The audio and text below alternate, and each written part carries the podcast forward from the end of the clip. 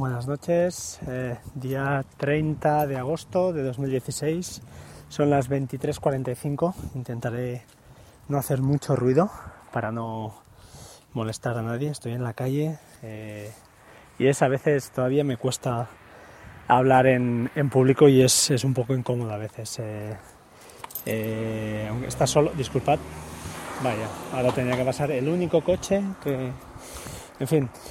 Bienvenidos a Batería al 2%, noche cálida aquí en, la, una ciudad, en un pueblo eh, cercano a, Barcelona ciudad. Eh, veo el mar desde aquí delante, bueno, veo, lo intuyo porque es negra noche. Y nada, simplemente comentar, pues eh, bueno, estaba leyendo ahora y antes de sacar a la perra digo, hostia, voy a, voy a comentarlo. notición o noticia, otra vez más, parece que los usuarios del cliente de BitTorrent de Transmission eh, han sido, pues eh, les han metido malware ahí dentro y eh, pues bueno, se aconseja a los usuarios de la versión 2.92 que la hayan bajado entre el 28 y el 29 de agosto, es decir, antes de ayer y ayer, que bueno, vuelvan a bajarla y actualizar porque bueno, se han dado cuenta muy rápido, parece que solo ha estado 24 o 48 horas el malware ahí metido, pero bueno, yo es una de las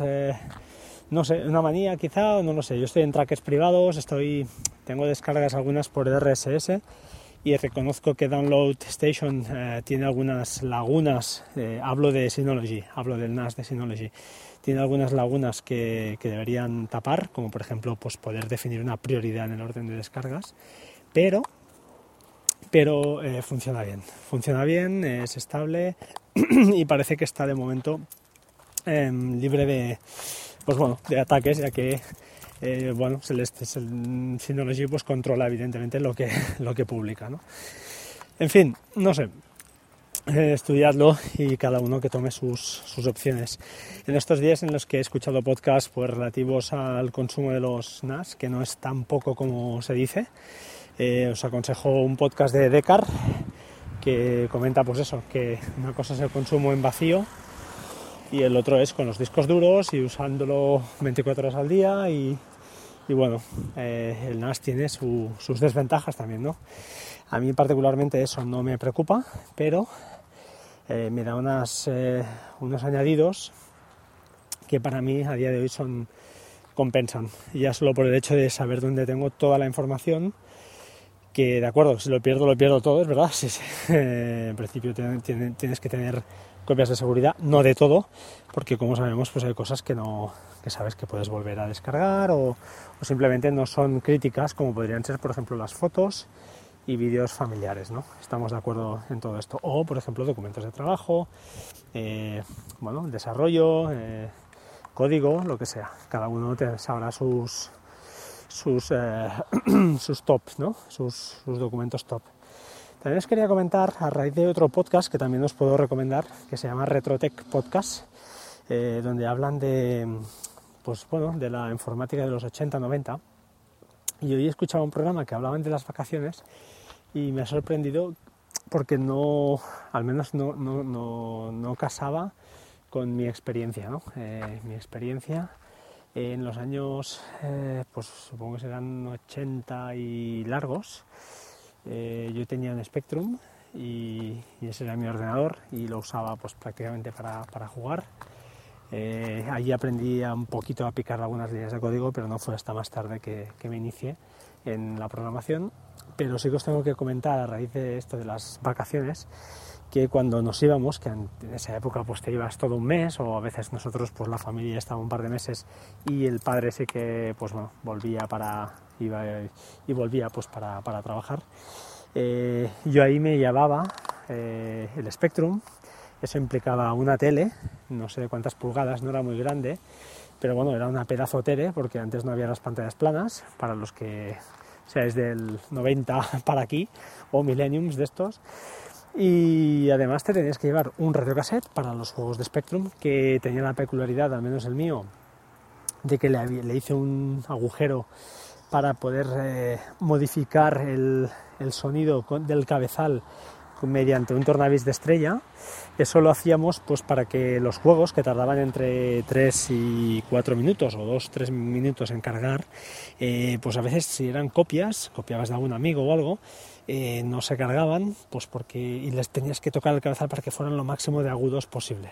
Y entonces ahí jugando con el cabezal a veces conseguías pues que pues eso, que cargaran, ¿no? Era otra época, en otra época también tenías que llevar el joystick, el adaptador que tenía el Spectrum para el joystick, que no era muy grande, pero era otra cosita más, el cable de antena, eh, la regleta, también teníamos, ¿qué más cosas? Las cintas, con lo cual, pues bueno, la logística, como veis, no es eh, como hoy, que quizá con un iPad puedes llegar a pasar tranquilamente unos días fuera y no te mueres de la ansiedad ¿no? de, tocar o de jugar o de simplemente matar horas muertas. En esas épocas, pues juegos como Manic Miner, Jetpack, eh, Fútbol, ¿cómo se llamaba? Football Manager o, algo así, eh, Infiltrator, eh, Arkanoid, juegos, bueno, de Dally Thompson's Decathlon, bueno, había multitud de juegos que son eh, para los de pues eso, los que los que somos veteranos ya es, es, un te traen muchos recuerdos y muchas horas muchas horas gastadas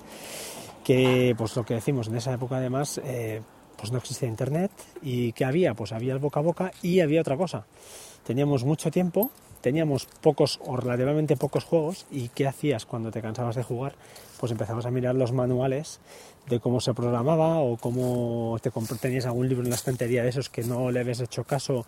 y te tirabas unos días mirándolo y aprendías cuatro cosas. De esa manera, pues bueno,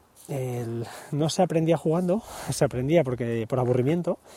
pero aprendías. Hoy en día el tema ocio es tan bestia que tenemos a, pues bueno, yo al menos es lo que palpo con mi sobrina, por ejemplo, que tienen mucho ocio, muchas aplicaciones y ellos la usan para lo que la usan, para las redes sociales, para sus fotos, pero no acaban de... Son al final un poco también ignorantes digitales, ¿no? De alguna manera, no sé si es correcto, pero al final pues no, no saben el porqué de las cosas y, y,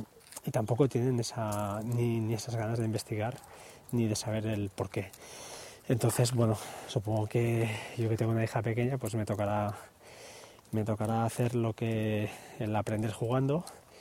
y me tocará pues hacer esas, eh, esos cambios o esas cosas para que eh, forzar esos métodos para que no todo sea ocio y no todo sea pues eh, simplemente explotar las herramientas que otros se han dejado la, el cerebro ¿no? para, para, para, bueno, para llevar a cabo. bueno, me voy, me voy por las ramas. Eh, al final, bueno, la idea era simplemente explicar un poquito lo que las reflexiones estas de, verano, de, las vacaciones, que cuando nos íbamos. Y creo que nada más, eh, simplemente desearos a los que nosotros, bueno, a mí todavía me quedan, me quedan unos días de medio vacaciones, porque estoy medio también acabando otras cosas, pero no estoy propiamente en el trabajo, con lo cual ya ya es positivo aquellos que estéis de acabándolas, pues desearos una feliz entrada, como siempre, con, con calma, sé que es duro, a todos nos cuesta a veces volver,